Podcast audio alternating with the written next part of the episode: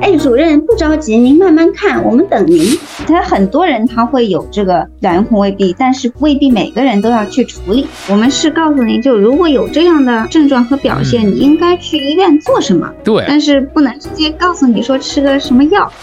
如果我们的节目很荣幸受到了您的喜爱，想参与我们的群聊，分享不定期福利，可以添加微信 Cheese Radio C H E E S E R A D I O 来加入我们的微信听友俱乐部。同时，也感谢你把我们的播客《这病说来话长》分享给你的朋友们。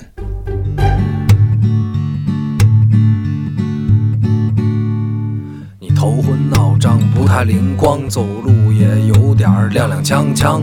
你肠胃可能还有点受凉，你吃饭只敢喝点汤。你鼻腔不通，喉咙发痒，这是感冒还是阳了个阳？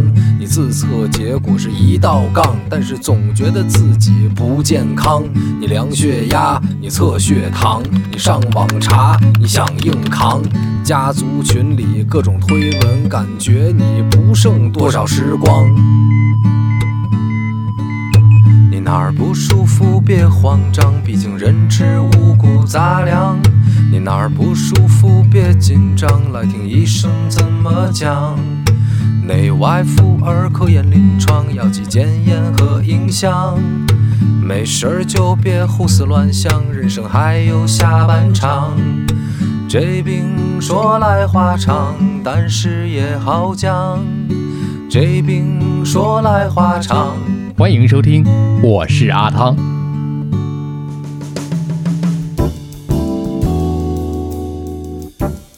我这行说来话长，是这病说来话长。这一期呢，我们请到的是苏州市立医院心血管病中心心血管科主治医师翁佳义。翁老师你好，阿汤哥你好，哎听众朋友们好。一个被医生这个职业耽误的段子手。哎，对，您是不是看了我的小红书？哎，对对对对对，哎呀，真的是，如果感兴趣的朋友可以去看一看啊，把汪老师的这个 ID 啊留在下面，大家去观摩，可能会让人忍俊不禁，捧腹大笑啊！而且不仅是这样，汪老师也是这个头衔非常好，就是二零二二年啊获得了一个荣誉称号，是什么荣誉称号呢？是苏州市卫生健康系统创新创优好青年，哎，是这么回事儿哈。对我们创建青年文明号呀，各方面，嗯，那我确实还算是个还可以的好青年吧。你看啊，还谦虚了啊！哎，今天的这一期呢，我们请到了这位段子手好青年 啊，我他们现在叫我是会讲段子手的正经女医生。会讲段子的啊，那是个正经的女医生。先来给大家介绍一下吧。汪医生现在所在的科室，刚才我们说过的，叫做专门是有一个心血管病中心，是吧？对，因为我们以前呢，我们大家概念上就是心内科，那都是心血管内科，对吧？对，那现在呢，我们一个其实发展趋势，这个外科微创化，嗯，内科手术化，对吧？嗯，那我们心血管病中心呢，就自从二零二一年进行了一个整个市立医院的三个院区的一个整合之后，嗯，那我们有心血管内科、心血管外科，还有介入嗯，导管室一个心超中心的一个整合。嗯现在基本上是有三个病区，两百张床位。基本上用我们市立医院书记孔祥清教授的话来说，那就是要实现苏州地区介入的全覆盖，让苏州市民足不出户就能享受世界先进的医疗。你看看，哎，这一段说的特别的好，而且我觉得这一段啊，这一期甚至都可以转发给同事去听一听，尤其是领导听一听啊。你看看，这这句话真的是，就是也是我的导师孔祥清教授，他是江苏省人民医院的主任嘛。他们专家到我们苏州来，作为 A 类人才引进，嗯然后提升我们苏州的这个医疗水平，确实是非常的不容易，也非常感谢，也给了我们年轻医生非常多的机会。你看啊，前面讲的都特别的好，而且都特别的正啊，这也是汪老师在临床之外的一个专业啊，那就是上电视，呃，多次上过新闻类的节目，是吧？采访汪老师，对，哎，还还被好多人误以为是实习生，对对对，说起这个是是有故事的。可以先讲一讲这个。可以可以可以。其实当时我已经是主治大夫了，我带了一个医生上门诊，是一个男性实习生，然后长得呢、就比我正经，长得略成熟。然后呢，他就坐在对面，比如说负责帮患者量量血压这些，啊就是当助手的这一些工作嘛。顺便就是说学习一下我们心内科的一些诊疗，因为他刚刚接触这个实习的临床。然后患者进来之后啊，家属推着这个患者推着个轮椅进来，进来之后，这个实习生呢再给另外一个病人量血压，我这边就空下来了，对吧？嗯我就很热情的招呼，哎，来来来，咱们看吧。来欢迎光临你怎。么不接过吧？哎，嗯，我就发现人人这个表情不对了呀，边上这个家属啊，不停的拽另一个家属推着轮椅的那个家属的袖子，嗯然后给他使色。然后我就可能意识到了，他可能是觉得就是我这个太年轻了，或者我只是个实习生不靠谱，那我也不强求，对吧？嗯，我说那没事儿没事儿，您可以自由选择。家属就对着我们的实习生说：“哎，主任不着急，您慢慢看，我们等您。”然后实习生肉眼可见的尴尬啊，他他不会呀、对不对？他都不是心内科，实习生就量量血压看看我，量量血压看看我。我说没事儿，你慢慢看，你先看。嗯，然后，哎，实习生这个胆战心惊的就开始问诊，问一问这个看我两眼，问一问看我两眼。我说你不用看我，你问。然后后来呃问着问着，这实习生实在是有点可能内心承受不住压力，说问不下去，吴老师，我不会呀、这个怎么？压力全都给到实习生这边了。对对对，这担子全压在实习生身上了。实习生说我也很崩溃呀、说明一个问题啊，这个这个头衔给的特别好，好青年嘛。刚才咱们说了，好青年了。一个是这个王老师啊，看起来外形啊像是实习生，很年轻，所以会被很多人啊误以为王老师就是实习生。但是从实习到现在已经经历多少年了？天哪，那我得数一数了，可能都十多年了。哎呦，那真的是可以算作是一个呃高年资的主治医生了。对，高年资主治大夫可以，你看啊，我这马上不谦虚。马上就是副高的级别了。而且汪老师在这个科普啊、宣传啊、对外的啊、上新闻啊，这个 很有建树。因为你看啊，像我们的这个麻醉医生董老师，他也是很擅长于在于整个的临床里面去进行一些科普的内容，因为这个也是给本职工作增色不少。因为为什么呢？因为在整个的医患关系当中啊，我觉得最大的一个问题就是信息不对称，有很多的患者可能不太清楚我要接受的是什么样的一个治疗，甚至我这个疾病到底是什么问题。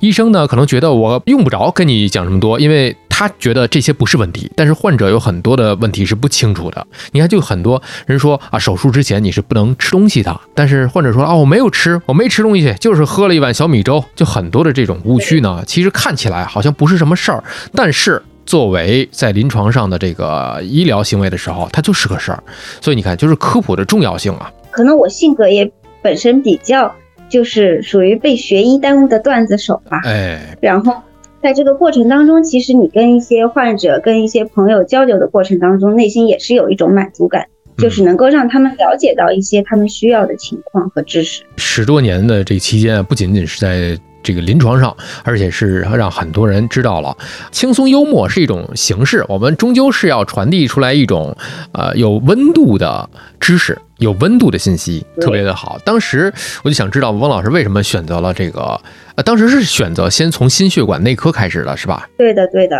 啊我们当时就是。我们比如说实习生的时候是不选择专业的，等到你读研究生的时候，嗯那个时候你就会有一个专业的方向，哎比，如说心血管内科、消化内科、呼吸内科。嗯当时选心血管内科其实也是有故事的，一个是最开始的时候在心内科实习的时候，那个时候看心电图，因为嗯，你实习生都要负责做心电图的。对，那个时候其实看不懂心电图，但是觉得这个心电图它那个 P 波啊、QS 波跳上跳下，其实是一个很可爱的，嗯它真的很可爱。嗯后来呢，实习的两个经历让我就是决定要选择心血管内科。一个呢是遇到了一位心肌梗死的患者，这位患者当时呢心脏血管是完全堵塞，然后我的代教老师他紧急手术打通了阻塞的血管，这个效果是手术非常成功。嗯关键我们能够，医生作为医生还有患者，他患者当时跟我们说，我的疼痛立刻就缓解了。哦，那医生看着他的生命体征也平稳了，而且当时有一个非常震撼我的一个行为是，我们告诉患者家属说手术成功的时候，就相当于把患者从死亡线上拉回来的时候，那个家属他拉着我的代教老师那个医生的手跪下来说非常感谢他，说那是他们家的顶梁柱，这个对我是非常震撼的。那另外一个也是心内科晚上的急诊，这个患者心跳只有那种二十次的这病人意识不清嘛，急诊安装的这个临时起搏器，就那么几十秒的时间，你就能够看见那患者的心跳起来了，人也清醒了。嗯，他当时说，他说医生，我好像做了一个梦。所以这两次的经历，当时对我一个实习生来说，我在技术上当时我肯定是什么也不懂的，但是在情感上，我感受到就是有那种心内科医生他。他的幸福感是跟其他内科医生可能不太一样，就是那种实实在在的，你让人复活了，就会那个时候就感觉我这个学医之路好像有了一个方向，我想要去做这么一件事情，跟死神去抢夺这位病人，因为心电图很直观啊，就尤其像这个监护仪就非常的直观，大家可能从这样的一个呃比较紊乱的电波当中把人拉回来。真的是有一种让另外一个人复活而产生的那种愉悦感。当时我肯定没有技术，我就是一个实习生嘛。嗯。但是那种场景，那种对我来讲，我内心我现在都记得那种感觉，就是可能也是一种对生命的敬畏吧，或者患者重生的那种快乐。我觉得是能够从自己所从事的这份职业，自己所在的这个岗位当中去获得一种成就感，一种幸福感。我觉得。这是特别幸福的一件事儿，而且特别幸运的一件事儿。也不见得所有的人所从事的这些个岗位，我们在这里面就说给所有的人听啊，就是每一个人你在自己的岗位上、自己的社会角色当中，找寻一种自己的满足感跟幸福感，我觉得这个是特别重要的。但是呢，往往大多数的人可能并不是特别的喜欢自己目前所从事的这份工作，我觉得这个是非常真实的。对我真的非常感激这个职业。虽然很多人都说医生好苦，医生好累，尤其心内科女医生感觉老的还快一些，但是我真的觉得这是一个非常有意思，每天都让我充满活力的一件事情。那在心内科的这些年当中，最常遇到的都是一些什么样的问题呢？嗯，最常遇到，我们平常其实跟老百姓的感觉可能差不多。嗯，高血压、冠心病是我们听的最长的、最常听到的一个话题，对吧？最常遇到的问题也其实跟高血压、冠心病有关系。我不知道你有没有，你周围有没有身边有没有高血压的患者？他们是不是都不喜欢吃药？嗯，有那种啊，可能觉得啊，我没事了，我就不吃了这种人。对对对，我们遇到最多的就是。高血压的患者，就是他一开始血压很高的时候，你给他调整药物啊，他都很配合。包括我身边的一些亲戚、朋友、熟人，甚至我爸爸，他们在吃了药之后，他的血压到一个正常的水平，控制的很好的时候，他十有八九他会来问你，哎，我是不是高血压好了？我是不是可以不用吃药了？但那个时候我们就会跟他说，不是因为你自己高血压治愈了，而是因为你吃的药物控制着你的血压。还会有人问，那我偷偷停了一两天，这血压怎么还是好的呢？嗯，因为你的药物还在你的身体内没有代谢掉呀。嗯，对不对？哎，一上来我们把这个误区就给大家解释开了。当然，对于高血压这个问题呢，咱们的第二趴当中啊，会着重的跟大家聊一聊。尤其是年轻人，现在我发现周围有很多，尤其像工作压力比较大呀，平时加班比较多的人啊，呃，他高高血压的这个发病率非常高。对，而且关键是有的人他还不觉得自己有高血压。我们其实年轻患者高血压检出率比老年患者要。这个这个我们后面再提，哎，留个悬念，你看挖个坑啊，的确啊，看得出来汪老师的专业性了，你知道在哪儿埋个梗。段子手很会啊！我是专业的，好吗？专业的，专业段子手。刚才说到，确实是年轻人有这种高血压的这个问题，我们单独都给高血压开了一期。当然，这一期我们着重还是来聊年轻人现在目前遇到的最头疼的一个问题，那就是头疼。有很多人就因为头疼。我们主要讲的问题是头疼。对，但是有很多的人会听到这儿会很不解。哎呀，我头疼，那你们是不是应该是讲神内啊？为什么我们从心内的角度去讲呢？就是因为啊，就是检查了一遍之后，排查了一溜够之后，发现就是这个头疼的问题在心上。这个问题叫做卵圆孔未闭。对的，现在很多病人都自己也会觉得很神奇。他说：“哎，我是来看头疼的，怎么最后到心内科来了呢？”很疑惑不解。其实这个卵圆孔未闭和偏头痛。它也是有故事的，嗯，来，但不是我的故事啊，我是一个嗯搬运工。搬运工，这个其实当时对，当时它其实是一次非常偶然的一个事件，在其实还是很多年前，应该是二十多年前了。呃，有个大学的他医院，他一个神经科的医生，他收到了一封感谢信。嗯当时那封感谢信呢，是感谢他治好了自己这三十多年的偏头痛。嗯当时这个信上说，他这个头痛这个事情真的是困扰着他，影响他的生活质量。确实，可能很多病人都说这个头痛这个实在是要命。后来啊，这个患者他在信上说，他说我曾经呢发生两次脑栓塞，当时检查下来呢是卵圆孔未闭导致的。那为了预防再次中风，医生就为他做了卵圆孔封堵。嗯那巧合的是，他这个折磨几十年的偏头痛居然随之消失了。慢慢的，我们就重视到了这件事情。原来这个卵圆孔可能跟偏头痛也有关系，哦，原来是这样去发现的这么一个问题。真的是生活随处都有故事，是不是？对，那话说回来啊，有很多的人可能经过一系列的排查之后，因为最近也是在不管是呃小红书还是朋友圈，你会发现有很多的人就提到这个 PFO 就卵圆孔未闭的这个问题，嗯，人们都是怎么去一步一步排查的呢？是不是第一步一定是要偏头疼的话，先看神内科呢？呃，一般人一开始头痛，因为头痛有非常多的因素，其实嗯卵圆孔只是一个小小的因素嘛。啊，那很多人头痛，就像您刚才说的，看了神经内科之后，他各方面这也看下来了，那也查下来了，嗯发现都没有问题，这个头痛就是很顽固，嗯，那慢慢的就找到卵圆孔上面来。排查了一遍之后，最终可能就是卵圆孔未闭。那这个卵圆孔未闭，我们是通过哪些检查手段去发现的呢？我们啊主要有四个方法，但是心脏的彩超吧，就是我们平常意义上呢经胸的这个心超，嗯它是我们最常用的一个，而且确实很经济方便。但是有一个问题，就是灵敏度比较低，因为我们那个 PFO 其实是一个小裂隙，好多病人所以其实是去看头疼的时候做那个发泡实验，哦，或者就是用声学造影。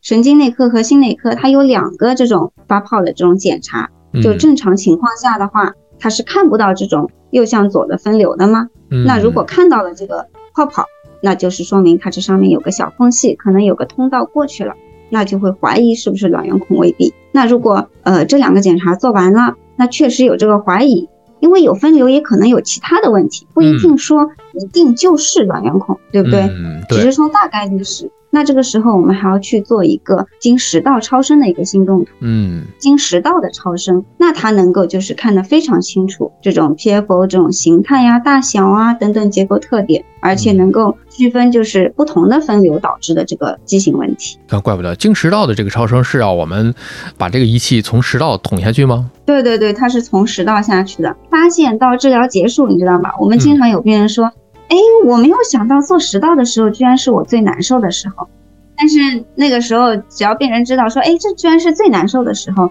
那我手术都没那么难受，他倒也没这么害怕。确实是一会儿我们可以来聊一下这个治疗的过程。因为为什么说到这个卵圆孔未闭 PFO 这个问题呢？其实是之前有这么一个报道嘛，二零二二年的这个浙大邵逸夫医院的心内科主任医师啊，这个孙老师孙亚勋，呃，制作了一个科普的一个视频，我不知道呃您有没有看过啊？这个视频，我觉得还是我看了，我当时当时可火了，我还挺惊鼻酸哦。关键是他能够把这么专业的一个知识做成一个大家都能够接受的科普，大家都能听明白，我觉得这个就非常了不起，了不起很有。意思。对，科普永远比科学要难很多了。人们都说他是杭州版的董宇辉，董宇辉网 Q 一下他说的非常的好，说人生有很多的未必，有一种未必叫做卵圆孔未必，这个真的非常很精妙，很精妙。刚才我们王老师在说到心房右向左的这个流动的时候，除了卵圆孔未必，是不是还有一种情况是房间隔缺损？对，也有房间隔缺损的。房间隔缺损其实有的人会以为它和卵圆孔未闭是差不多的，或者说是一样的。嗯，其实这是两个疾病。它卵圆孔未闭可以理解为它的门没有关的严实，留个缝儿。对，留了一个小缝隙。嗯但是房间隔缺损呢，它是房间隔上真真实实存在的一个缺损，它真的是多了一个洞。嗯，门都没有装。对，它是一个实实在在的一个缺损，就是在那儿多了一个洞。但是我们卵圆孔呢，只是说门没关好，上面有个缝隙。对，其实说到这个门没关好的问题啊，它没关门不是按照我们既定的成年人的这种方式来了。我们刚才说到是从右向左，也就是说静脉血右心房待着，但是他去到了左心房，左心房应该是动脉血。是的，是的，但它不是说一直都是右向左的。嗯，其实卵圆孔未闭，它代表的就是一种潜在的这种可以激发的这种右向左的分流存在的可能。它一般情况下，我们知道啊，左心房这个房间的压力呢是比右心房是略高一点的，高了可能三五个毫米汞柱吧。嗯它正常情况下，它那个缝隙是关闭状态的，很少很少的少量这种左心的动脉血往右心流，但是嗯正常情况右心房的血不往左心房流。但是嗯你各种原因，比如说，因为有一些病人他会说的挺典型的，他说我这个运动的时候啊，或者我咳嗽、潜水，甚至有的人嗯可能用力运个气，他搬重物，甚至解便便的时候，嗯，他的右心房压力会有升高，那这个时候超过左心房的时候，就会出现你说的这个血流紊乱，就是右向左分流的这个情况。这个缝隙，而且跟它的这个解剖的这个结构是不是也有相关性？比方说，它就不大能够从往左向右去打开。对，因为它是一个缝隙贴片，相当于就是你可以理解为就是你的两只手，比如说你的手背对着另一只手的手掌，分别那有四个手指，你可以贴着，对吧？嗯，对，那你是不是一边手掌稍微打开一点的时候，就有东西可以过去了？没错。那就是右向左。但你嗯想想，从左向右的时候，那那两块是不是贴着的？嗯，是搭着的，对，搭着的。它其实哎是一个搭着的斜形缝隙。就是相当于一个我们的一个就门帘子吧，可以这么说吧，就是咱们呃去商场去哪儿有一个门帘子，就两片儿搭着的那个状态。对对对，两片搭着，它俩之间可能有一点重叠，对吧？嗯但是中间有个缝隙。哎，那一边如果压力大的时候，这两片其实是贴着的。对，正好挤在一块儿了。对对对，那如果说另外一个方向它反过来了，压力大了，就像风一阵大风吹过来，是不是嗯两边就开了？就分开了。哎，你看看这个比方就非常的恰如其分了。我们用语言，单纯的语言给大家啊打了个比方，描述了一下。昨天晚上啊，在录这个整形的这个皮瓣游离皮瓣的时候，我就打了一个比方，嗯因为当时我们也没有想特别好的这个比喻嘛，我就随机想了一个，我说像不像是搬工位？我从这个工位带着电脑，电脑连着线，我不拔这个线。皮瓣植入过去，然后中间呢，我还要给这个线呢挖个隧道，这带地的。哇，好有天分呐！我发现您我我是这么觉得的，因为太难了。我在今天刷小红书的时候，我看到有网友啊在推荐咱们这个播客，然后呢底下呢就我也很意外，人推荐这个播客呢，底下有其他网友在留言，有人问医学的这个东西吧，讲深了，有很多的呃术语，就是说呃不是医学生能不能听的问题，就是他推荐给医学生听吧，就有很多的这种专业术语呢是听不懂的。就为什么听不懂呢？因为它很生涩，因为它又很专业，所以我说啊，我说每一集我们会把这个专有的这个名词，一是用文献准确的在播客说明当中，哎，用呃文字或者是图形、图像、图画给大家描述出来；再有一个是我们尽可能的去给大家用比方、打个比喻、生动形象的讲明白。但是啊，这个讲明白的这个过程啊，它就不一定是非得那么的严谨。对对对，主要是让大家能够听明白，脑海里有一幅画面，哎，估计是这个情况。对，因为你要是说把这个形象我们用动画做出来，这个工程量可就大了，成本就高起来了。所以啊，这就是语言的艺术啊，用语言简简单单的描述、打比方，让大家在脑海当中有自己的想象空间。哎，又很形象的把这件事儿想通了、理解了、明白了。你看，这不就是医患之间的这个信息就对称上了吗？所以我们需要阿汤哥的桥梁啊。哎，所以我们更需要像翁老师这样的 好大夫、嘉宾、老师来给我们来上课呀。咱俩是商业互吹吗？这个是什么呀？就是相互搭台，好戏连台，就是我们协作的这么一个成果，让大家哎把这件事儿理解了，在看病的时候呢就明白了。因为一说啊卵圆孔未闭，这个没关上，那房间隔缺损也是一个洞，那两者有什么不同？哎，在这儿我们就给您讲明白了。包括血液流向的这个问题，也给大家讲明白了。所以啊，就是也有人说啊，就是人类历史发展遗留下来的这个痕迹啊，就是指的这个卵圆孔未闭啊。这句话是不是指的就是咱们人类胎儿时期的一个心房的一个特点？那活下来是活下来了，就这个生命之门没关好。对的，对的，您这个其实是非常形象的一个比喻，它真的就是一个人类这个历史发展它这个遗留下来的一个问题。嗯因为它当时吧，这个卵圆孔所有的胎儿在妈妈肚子里的时候，它其实就是是必须存在的，它是嗯左右心当中的一个通道，胎儿时期没有它是不行的。嗯我们的血液循环是通过这个卵圆孔从右边到左边，然后嗯给我们整个胎儿提供氧气啊、营养物质。嗯但是新生儿一出生，他就卸磨杀驴了。嗯 随着他的第一声啼哭，他这个左心房的压力高起来了。那么那个时候，其实卵圆孔就已经发生功能性的闭合了，但是可能就不是说所有人马上就闭合了。那绝大多数人在可能一两岁左右的时候，基本上能闭合。那如果超过三岁还没有闭合，那我们就叫卵圆孔未闭了。卵圆孔未闭，哪怕是存在的，那也嗯不是说发现卵圆孔未闭我们就要处理，是否处理其实是更加注重这个临床的症状。哦，明白了。也就是说，刚才还是那一句话嘛，咱们人呢也活下来了。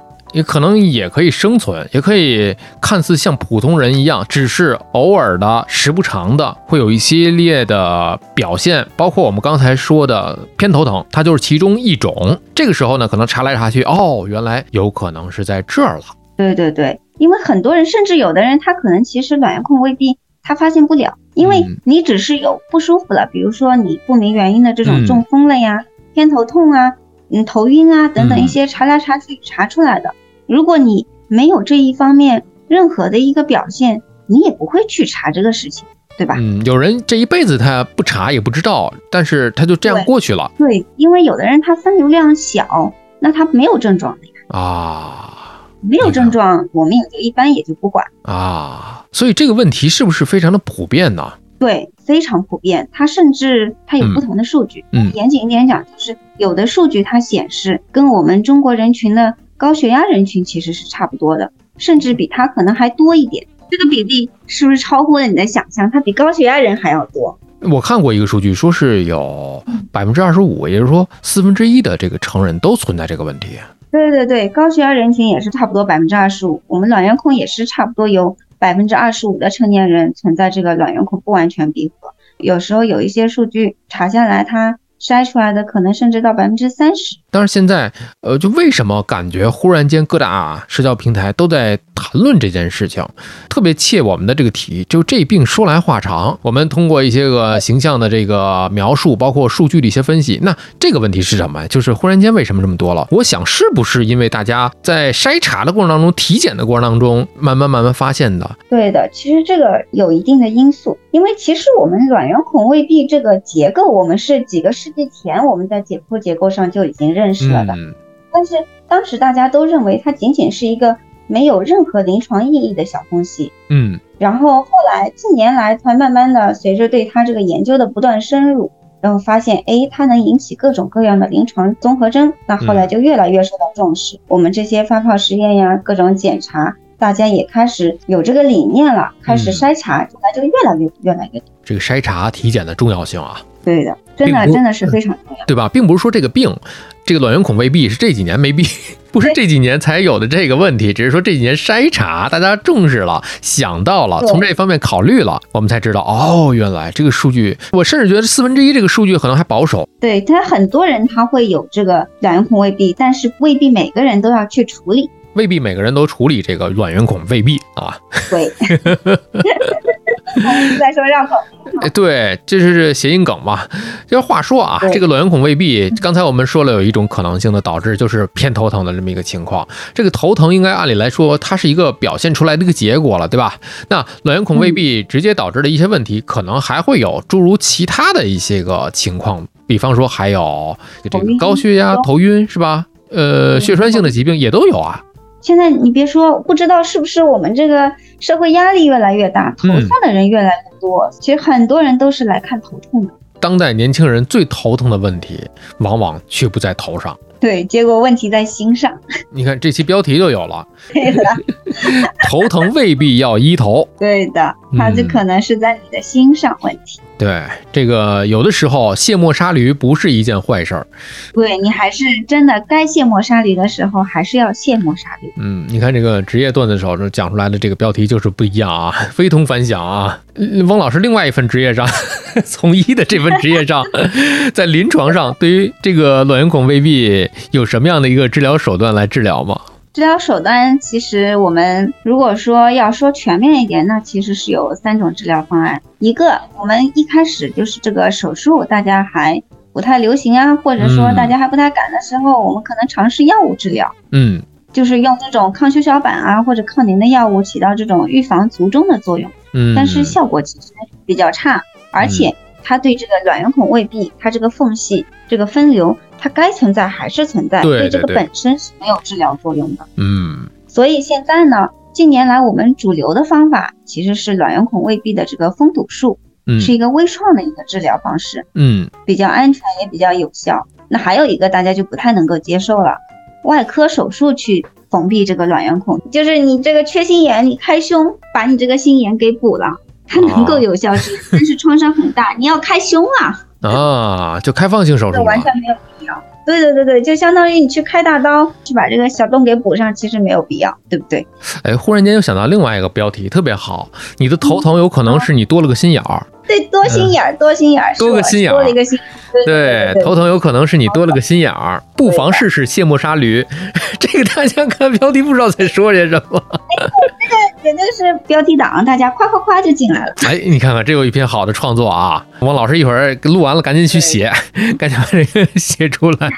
果然要，所以沟通交流才能有创意点。对，这个在你看看，在创意啊、文化呀、这种广告啊，这个业界啊，就特别流行这个头脑风暴。大家坐在一起去发散思维的时候，能想到更多的这个点。这真的需要头脑风暴，这大家都有闪光。对，也就是现在在翁老师的这个临床上，通过介入来治疗，这个是最常用的一种手段了吧？对的，它最常用，而且确实是非常安全有效，而且嗯大家可能都没感觉到，就它是一个微创的手术，嗯它只是在大腿根部我们穿刺一下，然后送一根细管子进去，通过那根细管子呢，把这个小封堵散，把这个卵圆孔给堵了。嗯，而且您觉得这个手术需要花多长时间？我觉得怎么也得呃三个钟头、两个钟头、不不不不，我们绝大部分在半个小时左右就完成。三十分钟就差不多了。对，有的可能快一点的，可能有时候就是更顺利的话，半个小时都不用，有时候二十分钟、十五分钟。而且啊您觉得他第几天可以出院呢？或者说第几天可以应该啊？怎么也得缓个一两天。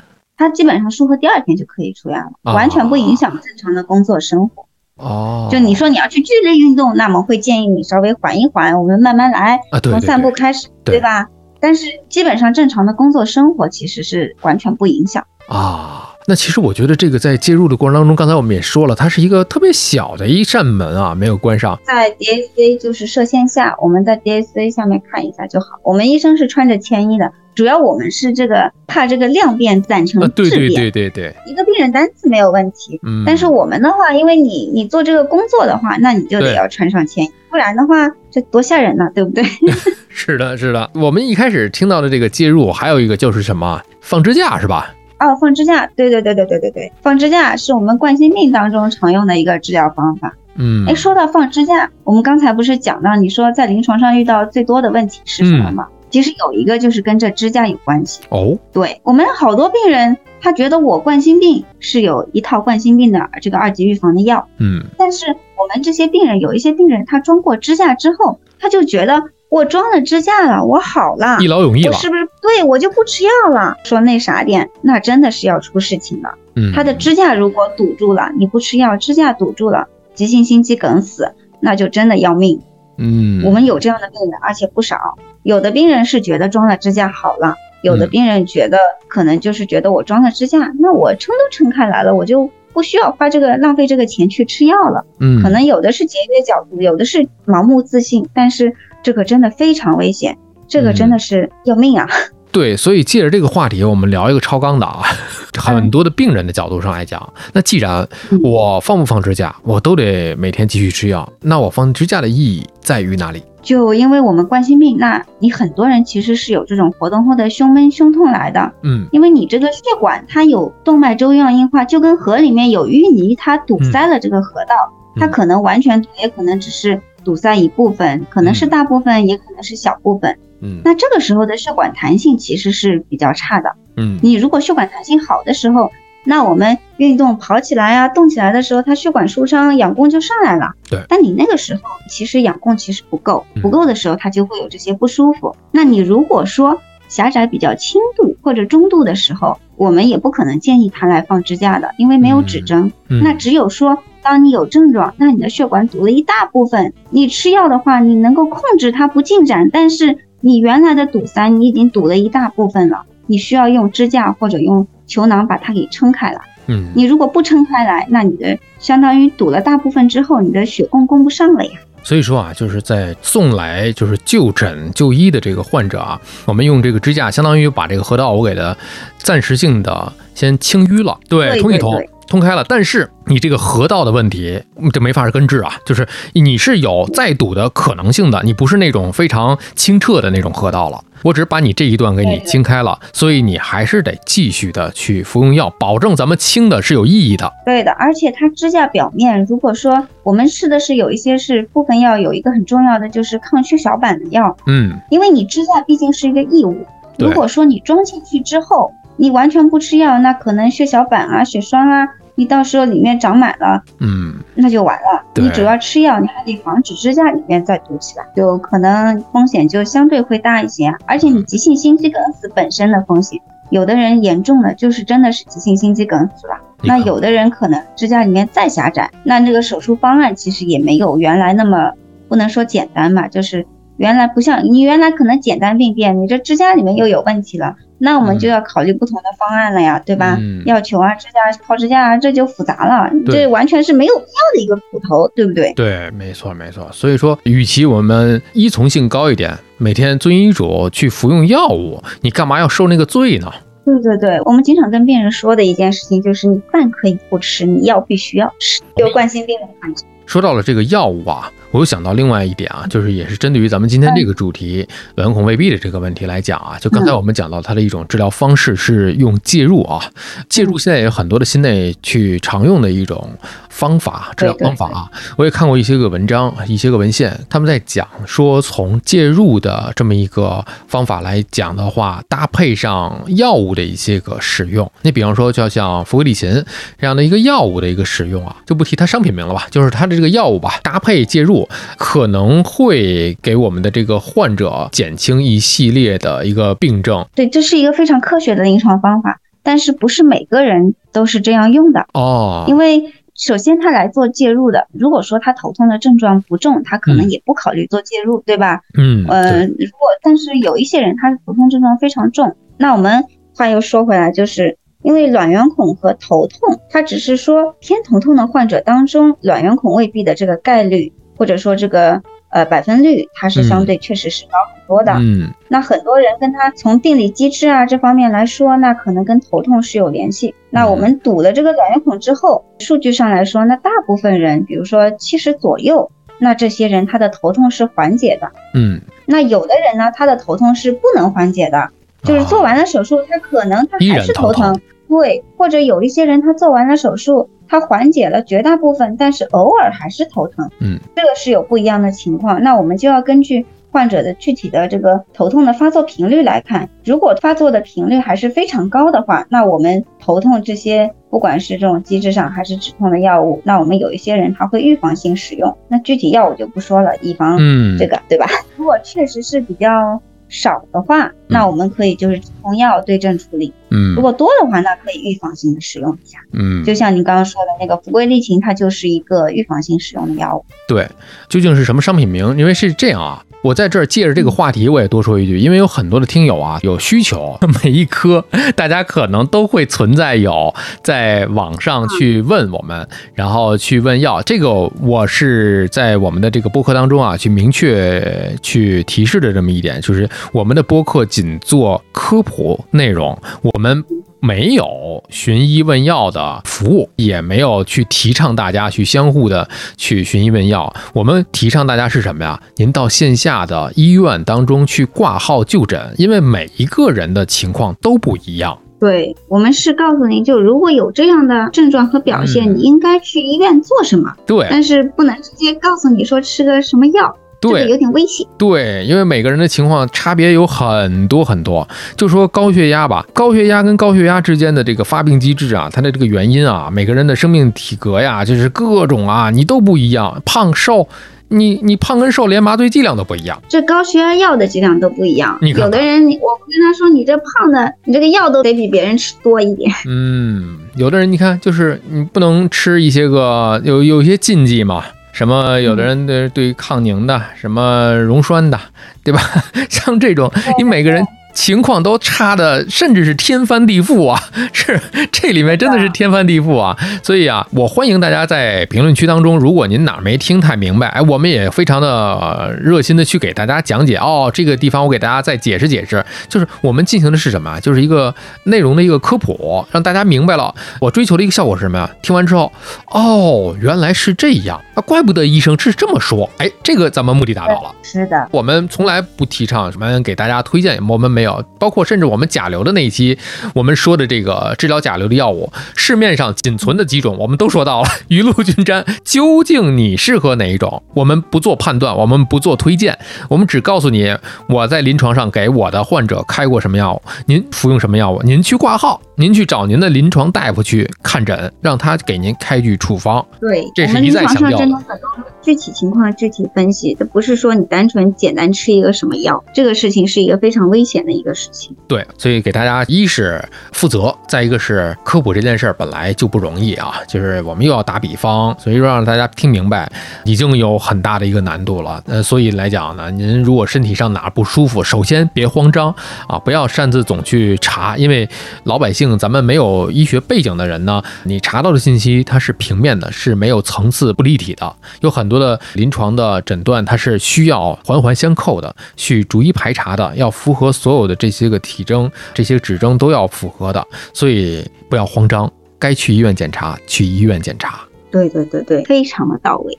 点个赞嗯，点个赞。哎，所以这一期我们讲了太多的这个卵圆孔未闭的问题啊，很多青年人这个头疼的问题，有可能就是您啊多了个心眼儿啊，试一试卸磨杀驴的方法。对，这么一再讲回来得这，句话真的非常有意思。那这么一讲的话，真的是让大家就能够好理解了。其实事儿并不复杂，只是说大家可能之前并不了解，这我们就帮大家去了解了。这是卵圆孔未闭的一些个问题。